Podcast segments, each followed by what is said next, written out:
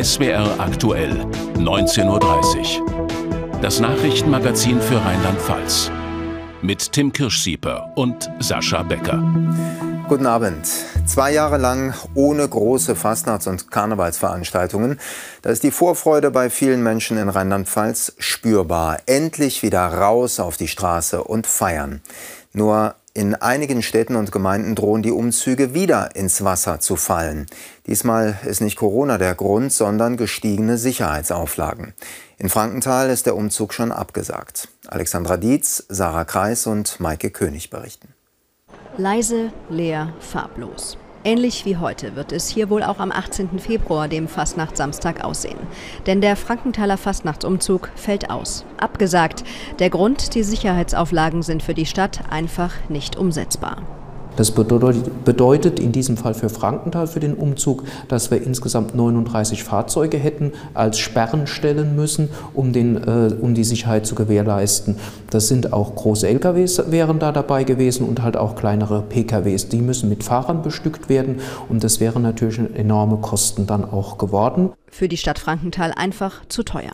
Genauso wie für viele Vereine, die ausschließlich ehrenamtlich arbeiten und keine öffentliche Unterstützung bekommen.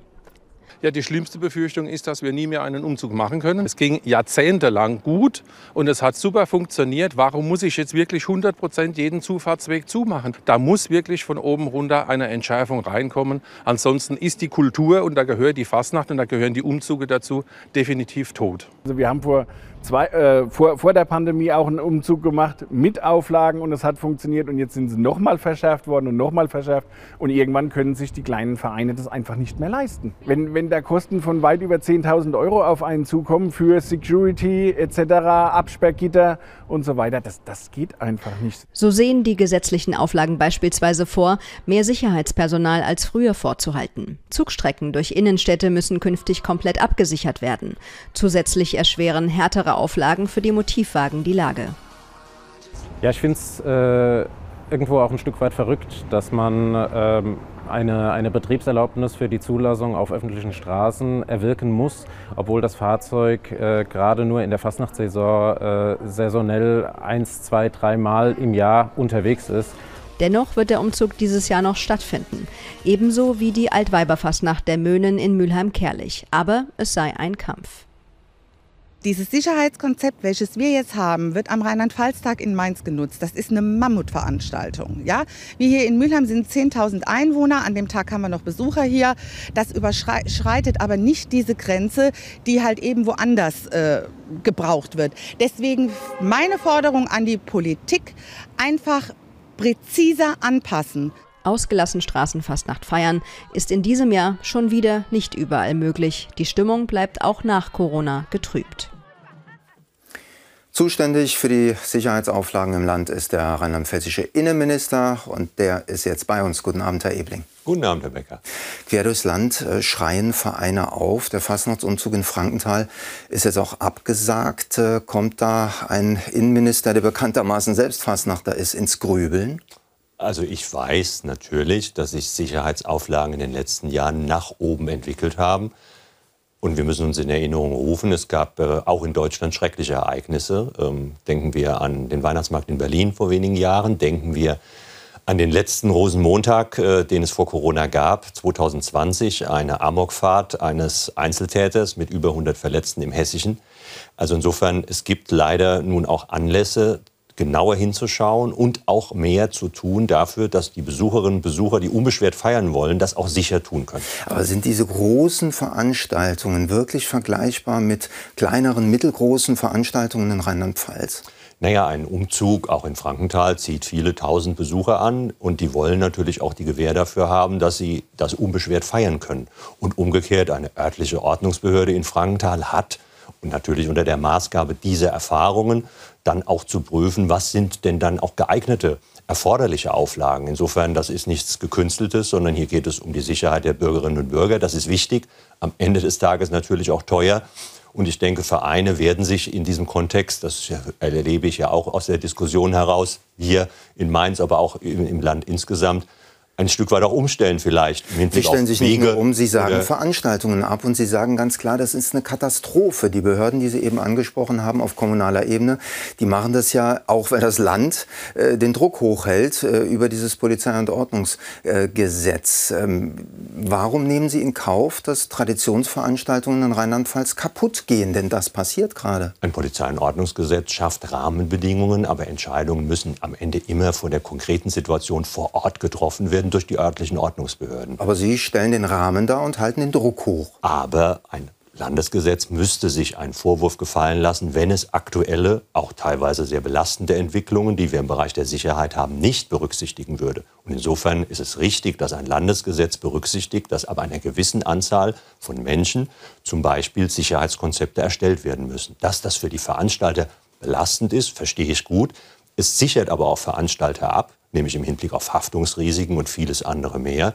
Und gleichzeitig es mobilisiert natürlich auch vor Ort, hoffe ich in Zukunft, und das merken wir auch in der Diskussion in Frankenthal, die Kräfte so, Dinge vielleicht dann auch so umzustellen, um sie wieder möglich zu machen. Heißt Dass aber das nicht einfach ist. Ihre Haltung ist, es wird nicht geändert, es bleibt bei diesem Gesetz vor dem Hintergrund dessen, was wir erleben mussten bei Großveranstaltungen und bei den Risiken, die sich dort realisieren können, ist es notwendig, dass wir für sichere Rahmenbedingungen sorgen. Alles andere wäre grob fahrlässig. Sagt der rheinland-pfälzische Innenminister. Vielen Dank, Herr Ebling. Danke Ihnen.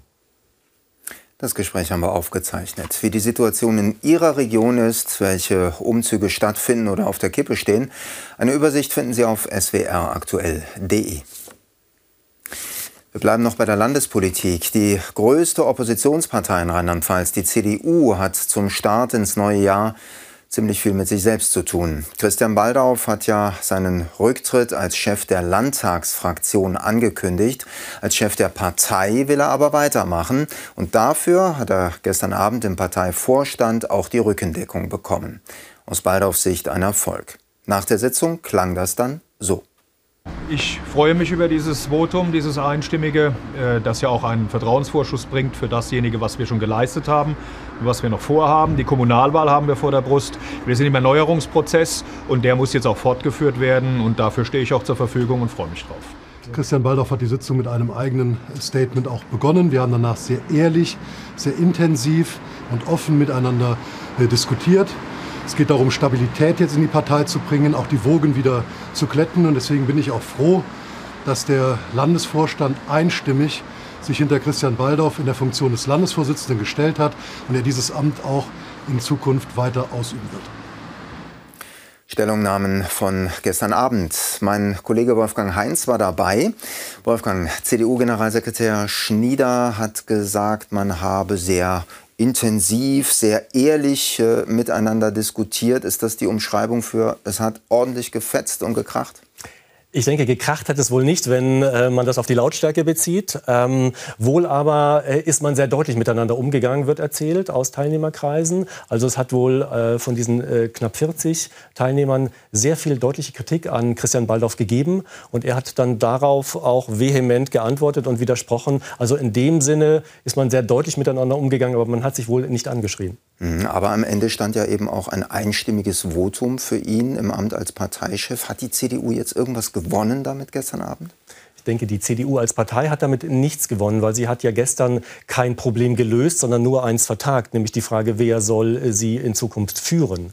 Gewonnen hat vielleicht Christian Baldorf ein bisschen Zeit als Vorsitzender, wobei die spannende Frage ist, ja, ist, wie lange hält das? Ne, wenn er jetzt möglicherweise nächste Woche bei der Fraktionsklausur äh, ein Nachfolger gewählt wird für ihn als Fraktionsvorsitzender, das ist möglich.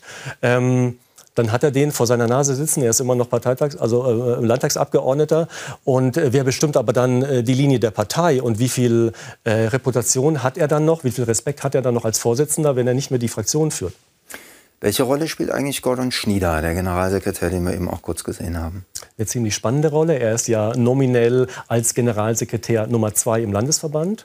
Und in dem Moment, wo der Vorsitzende so angezählt ist wie Christian Baldorf im Moment, ist er natürlich die starke Figur. Und da ist es spannend äh, zu beobachten, wie er sich verhält. Gestern Abend hat er ja demonstrativ Baldorf als Parteichef den Rücken gestärkt. Intern aber wohl in der Sitzung, so wird erzählt, hat er wenig gesprochen und das Verhältnis zwischen beiden sei wohl, wohl auch in der Sitzung angespannt gewesen. Ähm, es ist äh, möglich, dass Schnieder ähm, versucht, äh, sich mit beiden Seiten äh, gut zu stellen und dann möglicherweise auch ein Kompromisskandidat sein könnte für die Wahl des Fraktionsvorsitzenden. Die Einschätzung von Wolfgang Heinz. Vielen Dank. Gerne. Der nächste entscheidende Termin für die CDU könnte also nächsten Dienstag sein, die Tagung der Landtagsfraktion. Wir werden berichten. Und hier schauen wir jetzt auf weitere wichtige Nachrichten aus Rheinland-Pfalz im Überblick. Tim. Der Trierer Bischof Ackermann will künftig jährlich einen Bericht zum Thema Missbrauch vorlegen.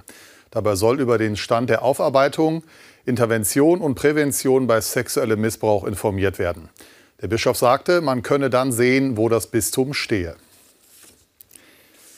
Die Frist rückt immer näher. Bis Ende Januar müssen Haus- und Wohnungsbesitzer ihre Grundsteuererklärung abgeben.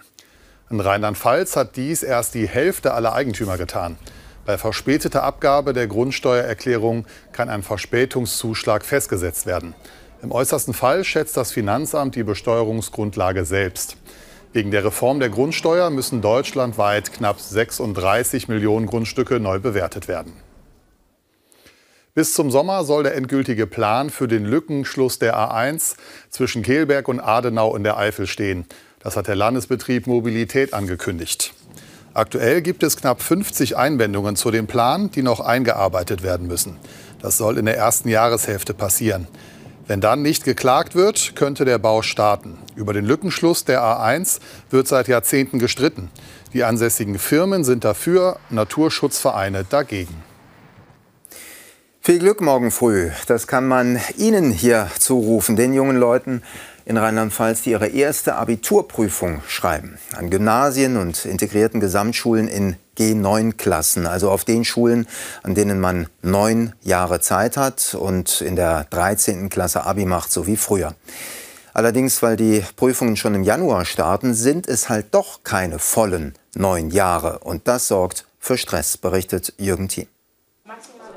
Biologie-Leistungskurs am Werner-Heisenberg-Gymnasium in Bad Dürkheim. Endspurt vor der Abi-Klausur. Ein Endspurt, bei dem die eine oder der andere ganz schön außer Atem gerät, weil die letzten Kursklausuren erst kurz vor Weihnachten geschrieben wurden und viele Schüler und Schülerinnen auch noch krank waren. Ich musste die ganzen Arbeiten in der letzten Woche noch komprimiert nachschreiben und entsprechend hat sich der Stress fürs Abi dann auch erhöht, dadurch, dass es jetzt am Freitag für mich auch schon losgeht, ebenso früh. Ich glaube, es wäre für uns Schüler und bestimmt auch für die Lehrer deutlich entspannter, würde man Januar, Februar noch Zeit haben, die Kursarbeiten fertig zu schreiben, dann erst Richtung Mai die Abis zu schreiben. Ich glaube, das wäre schon deutlich praktischer. Wasser auf die Mühlen des Philologenverbandes. Die Landesvorsitzende hält das Abitur nach achteinhalb Jahren für ein verfehltes Sparmodell der Landesregierung. Unsere Schüler verlassen im März die äh, Schule und äh, das heißt, man hat sich gesagt, prima, dann können wir ja den Lehrern äh, mehr Stunden im Vorfeld geben und äh, damit schafft man aber insgesamt eine Verdichtung und unter der leiden eben sowohl Lehrer als auch Schüler und wir fordern die rheinland-pfälzische Landesregierung seit Jahren auf, endlich zum alten Abitur zurückzukehren. Eine Forderung, die die zuständige Ministerin zurückweist. Wir sind in Rheinland-Pfalz einen anderen Weg äh, gegangen als die anderen Bundesländer, ganz bewusst. Und wir haben sehr gute Erfahrungen damit gemacht. Bei uns gab es kein Zank über G8 und G9. Bei uns gibt es beides. Das funktioniert sehr gut. Wir haben positive Rückmeldungen. Wir wollen auch gerne dabei bleiben. Und dennoch, die Nachteile des verkürzten Abis scheinen angesichts der Infektwelle im Dezember unverkennbar. Unterrichtsausfall durch fehlende Lehrer und Lehrerinnen, verpasste Unterrichtsstunden durch eigene Erkrankungen haben vor allem diejenigen getroffen, die mit dem Lernen fürs Abi ohnehin bereits am Limit waren. Zusätzliche Hilfsangebote von Lehrkräften bringen sie häufig auch nicht mehr weiter da ist der Stress meistens so hoch, dass sie das nicht wahrnehmen, die Schüler, weil sie einfach gar nicht mehr wissen, wie sie das alles nachholen sollen. Und dann auch diese, dieses Angebot, was ganz viele Lehrkräfte ihnen machen, dann äh, nicht annehmen können, weil sie ähm, ja, in, dem, in dem Stoff äh, ertrinken, den sie verpasst haben. So oder so, im März werden die Abiturienten und Abiturientinnen fertig sein und das wohl gleich im doppelten Sinne. Ursprünglich sollte das verkürzte Abi seine Absolventen ja auch motivieren, schon im April mit dem Studium zu beginnen. Aus dem Bio-Leistungskurs in Bad Dürkheim wollen das aber nur die wenigsten tun. Schlaglöcher, ein echter Klassiker, wenn man darüber nachdenkt, was die eigene Gemeinde oder die eigene Stadt doch gefälligst mal dringend auszubessern hat. Schlaglöcher sind aber wahrlich nicht das größte Problem der Kommunen. Das wurde heute deutlich beim Städte- und Gemeindebund. Der bisherige Präsident aus Rheinland-Pfalz hat turnusgemäß das Amt weitergegeben. Für uns Anlass, auf die Probleme der Städte und Gemeinden zu schauen. Annalena Kahn tut das.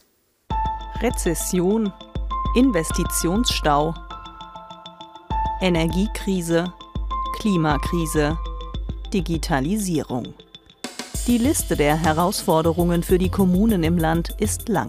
2022 ein Jahr im Dauerkrisenmodus. Gar nicht so einfach dabei einen kühlen Kopf zu bewahren. Als Präsident des Deutschen Städte- und Gemeindebundes sowie Bürgermeisters der Verbandsgemeinde Niederolm war aber genau das Ralf Spieglers Job.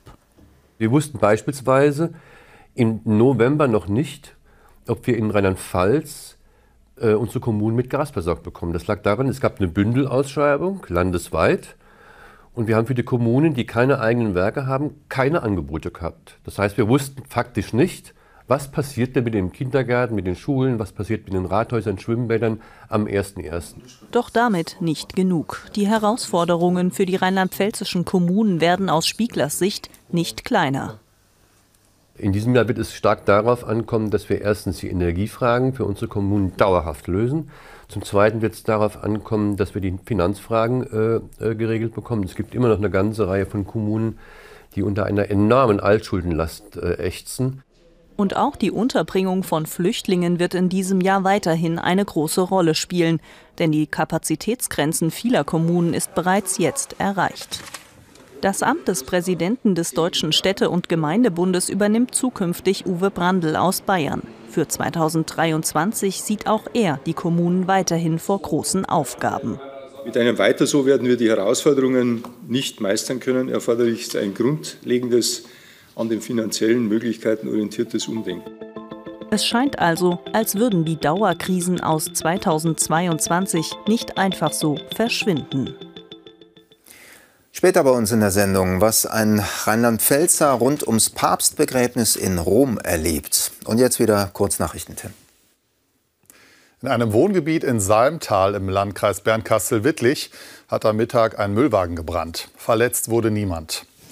Die Feuerwehr konnte den Brand in dem Fahrzeug löschen, mit Hilfe eines örtlichen Unternehmens, das den Müllwagen öffnete. Wie es zu dem Feuer in dem Müllfahrzeug kam, ist noch unklar. Auch die Höhe des Sachschadens steht noch nicht fest. Gestern Morgen hat ein Unfall auf der Schiersteiner Brücke zwischen Mainz und Wiesbaden für großes Verkehrschaos gesorgt. Die Unfallverursacher stehen in Verdacht, einen Geldautomaten gesprengt zu haben. Nun gibt es neue Erkenntnisse. Die Nummernschilder am Unfallwagen waren gestohlen. Ob das Auto auch gestohlen war, wollte die Polizei nicht bekannt geben. Eine Großfahndung nach den Tätern blieb bislang erfolglos. Beute haben die Täter laut Polizei nicht gemacht.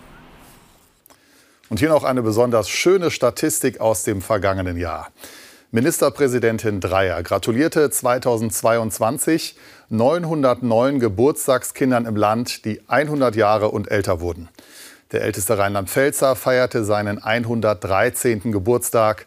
Die älteste Rheinland-Pfälzerin wurde 109 Jahre alt. Von schöner Statistik zu ganz, ganz ernstem Thema. Eine Vergewaltigung, eine grausame Tat. Aber wenn sie nicht bewiesen ist, dann kann es auch ein furchtbarer Vorwurf sein. Tat, Vorwurf, was allein die Diskussion darüber mit den Beteiligten macht, darum geht es seit heute Abend am Theater Trier. Gerade jetzt läuft die Premiere. Das Stück heißt Nichts, was uns passiert. Ansgar Zender hat die Generalprobe gesehen. Das ist einfach nichts, was einem passiert. Also klar, es passiert, aber nicht einem selbst. Also nicht mir. Sowas passiert Frauen, die an die falschen Männer geraten, die, die in toxischen Beziehungen sind oder, oder die nachts durch dunkle Gassen laufen. Und die auf jeden Fall nicht ich sind. Diese geballte Feindseligkeit, die mir entgegenschlägt, für die bin ich schuldig. Was passierte auf der Geburtstagsparty eines Freundes? Hat Jonas, der Doktorand Anna, die Kellnerin vergewaltigt? Können beide überhaupt noch wissen, was passiert ist? Ich war bei Bewusstsein. Ich erinnere mich. Sie war so betrunken, dass sie nicht mal mehr gerade stehen konnte. Was hätte ich denn bitte schön machen sollen? Beide haben ihre eigene Wahrheit. Ich bin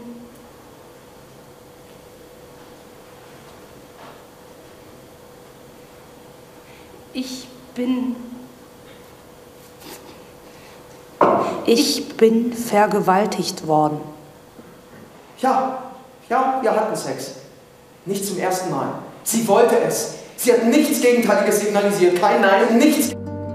Wer hat recht? Gibt es die Wahrheit? Das Stück lässt es offen.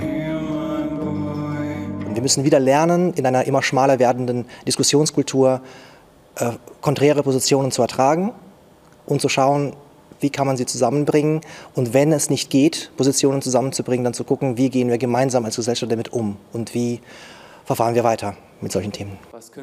Das Theater Trier bringt den Roman Nichts, was uns passiert, erstmals auf die Bühne. Die Inszenierung zeigt eindringlich, wie die Polizei dabei scheitert, die Anschuldigungen aufzuklären, wie Anna darunter leidet und wie die Vorwürfe Jonas Leben zerstören, obwohl nichts bewiesen ist. Nach eingehender Prüfung und Zeugenvernehmung ist kein hinreichender Tatverdacht gemäß 177 Absatz 1 sowie 177 Absatz 2 StGB gegeben. Doch da ist alles schon zu spät. In den sozialen Medien ist Jonas bereits als Vergewaltiger gebrandmarkt und Anna als Opfer identifiziert. Vorverurteilungen, Häme, Hetze, das Internet zeigt sein hässliches Gesicht. Ein aufrüttelndes Stück, ab heute zu sehen. Und zum Schluss der Sendung blicken wir noch auf das große Ereignis von morgen, die Beerdigung des früheren Papstes Benedikt in Rom. Ein Weltereignis, zu dem aus Deutschland unter anderem der Limburger Bischof Betzing als Vorsitzender der Deutschen Bischofskonferenz anreist. Schon da ist ein Pfarrer aus Mainz. Er reist immer Anfang des Jahres nach Rom. Diesmal ist die Stimmung wegen der vielen Trauergäste außergewöhnlich. Christian Bongas berichtet. Abschied nehmen vom ehemaligen deutschen Papst. Nach langem Schlange stehen für einen kurzen Moment. Seit dem Tod von Papst Benedikt am Silvestermorgen waren bis gestern Abend 130.000 Menschen in den Vatikan gepilgert. Ich war äh, vor Jahren mal bei einer Papstaudienz, mit der, damals noch mit der Schulklasse und das war damals auch schon ein tolles Erlebnis einfach. Und ähm, ja, also er war irgendwie immer da, gefühlt. Und jetzt gibt es wieder neue Zeit. Mittendrin Pfarrer Markus Konrad aus Mainz. Den ehemaligen Papst Benedikt hat er mehrfach persönlich getroffen und ihm sogar seine Mutter vorgestellt. Den aktuellen Papst Franziskus verfolgt er heute bei seiner Generalaudienz nachdem er seinen aufgebahrten Vorgänger im Petersdom diese Woche gleich zweimal besucht hat. Viele, muss man sagen, sind irgendwie so ganz glücklich über die letzte Begegnung mit Papst Benedikt. Und gleichzeitig sind natürlich alle irgendwie noch so ein bisschen weihnachtlicher Stimmung. Der Petersdom ist abends stimmungsvoll beleuchtet, die Krippe davor und der Christbaum. Das ist wirklich sehr schön hier zu sein und es ist eigentlich ja schon auch ein historischer Moment. Besonders bei der morgen geplanten Trauerfeier mit Papst Franziskus. Zusammen mit vielen Staatsgästen wie Bundespräsident Steinmeier und Kanzler Scholz soll Benedikt beerdigt werden wie ein Papst. Auch wenn er sein Amt schon vor rund zehn Jahren aufgegeben hat. Und heute Nachmittag konnten wir dann auch noch in einer Videoschalte mit Markus Konrad sprechen. Guten Tag nach Rom, Herr Konrad. Hallo, guten Tag nach Mainz. Sie haben im Beitrag gerade gesagt, es sei ein historischer Moment, den Sie da miterleben. Was bedeutet es Ihnen ganz persönlich dabei zu sein? Zum einen mal nehme ich natürlich wahr, dass hier zwei Päpste quasi noch einmal aufeinandertreffen, Papst Franziskus und Papst Benedikt. Papst Benedikt, der ja historisch quasi zum einen mal sein Papstamt wieder zur Verfügung gestellt hat und gleichzeitig natürlich einer war, der als Theologe, als Professor den Glauben ausgelegt und dargelegt hat. Und das andere vielleicht, Papst Franziskus eher so ein bisschen als der Pragmatiker, der, der auch ganz vertraut ist mit dem Alltag der Menschen. Und das ist für Sie persönlich ein echtes Highlight? Es ist tatsächlich irgendwie was Besonderes, hier mit dabei zu sein, diese ganze Stimmung auch wahrzunehmen. Heute Morgen war ich bei der Papstaudienz mit Franziskus, eben diese Unmittelbarkeit und äh, gleichzeitig auf der anderen Seite natürlich diese Gedanken an Papst Benedikt, der eben die Schönheit des Glaubens dargelegt hat, auch in einem sehr geschlossenen Konstrukt manchmal aus meiner Sicht. Es ist nicht Ihre erste Papstbeerdigung, wenn man das so sagen kann. Sie waren auch beim Begräbnis von Johannes Paul II. dabei. Spüren Sie Unterschiede? Bei Johannes Paul II. hatte man den Eindruck gehabt, dass äh, Polen leer ist, in Anführungszeichen, dass wirklich eine Massenbewegung unterwegs war, auch von jungen Menschen, war ja auch der Gründer der Weltjugendtage. Äh, das ist jetzt ein Stück anders. Es ist eben ein emeritierter Papst. Ich glaube, dass wir Deutschen auch emotional etwas zögerlicher sind, vielleicht auch zwiegespalten, so ein bisschen in der Perspektive, die wir auf Papst Benedikt nochmal haben. Und insofern ist es was anderes, aber trotzdem was Bewegendes für mich. Mhm. Morgen geht es äh, für Sie wieder nach Hause in Ihre Gemeinde, in den Alltag sozusagen, mit mehr oder weniger gut besuchten Gottesdiensten, mit den ganzen Diskussionen um Skandale und Reformen, die es ja kaum gibt. Ähm, lebt die Kirche nur noch bei Festen und bei großen Events, wie gerade in Rom? Ist das die bittere Wahrheit? Also ich empfinde, dass äh, in Gonsenheim, dort wo ich Fahrvikar bin, die Kirche eben noch sehr lebendig ist. Wir werden dann, ich komme quasi zurück und der erste Akt ist mit den Sternsingern unterwegs zu sein. Und ich erhoffe mir so ein bisschen vielleicht auch, dass Papst Franziskus jetzt in Anführungszeichen noch etwas aus dem Schatten nochmal heraustritt. Dass viele Dinge ja auch, wenn man den Vorgänger so in nächster Nähe nochmal hat, dass man, glaube ich, Dinge jetzt nochmal anders formulieren kann. Ich hoffe auch nicht irgendwie, dass jene, die jetzt versuchen, so die Deutungshoheit über Papst Benedikt zu gewinnen, dass da nochmal so ein Bruch entsteht. Das wäre sehr tragisch, auch für die Kirche. Mhm. Und ich bin eigentlich der Auffassung, dass es vorangeht und dass Papst Franziskus ja viele Türen geöffnet hat, eben in Bezug auf die Welt. Vielen Dank für dieses Gespräch, Herr Konrad. Bitte gern. Grüße aus dem sonnigen Rom. Ja, da haben wir es noch gehört. Beim Wetter hat uns Rom definitiv was voraus. Statt Sonne bei uns grau in grau. Auf den Geopfad in Mainz-Weisenau, da kann man immerhin weit in die Vergangenheit zurückblicken. Das versteinerte Riff beweist, vor etwa 20 bis 25 Millionen Jahren war hier noch ein Meer. Damals war es wohl wärmer als 10 Grad wie heute. Wie das Wetter morgen wird, das sagt uns gleich Sven Plöger. Und nach der Tagesschau wünschen wir Ihnen ganz viel Spaß mit einem Tatort, und zwar aus Münster. Unsere Spätausgabe gibt es wie üblich um 21.45 Uhr. Heute mit Daniela Schick. Von uns beiden einen schönen Abend für Sie.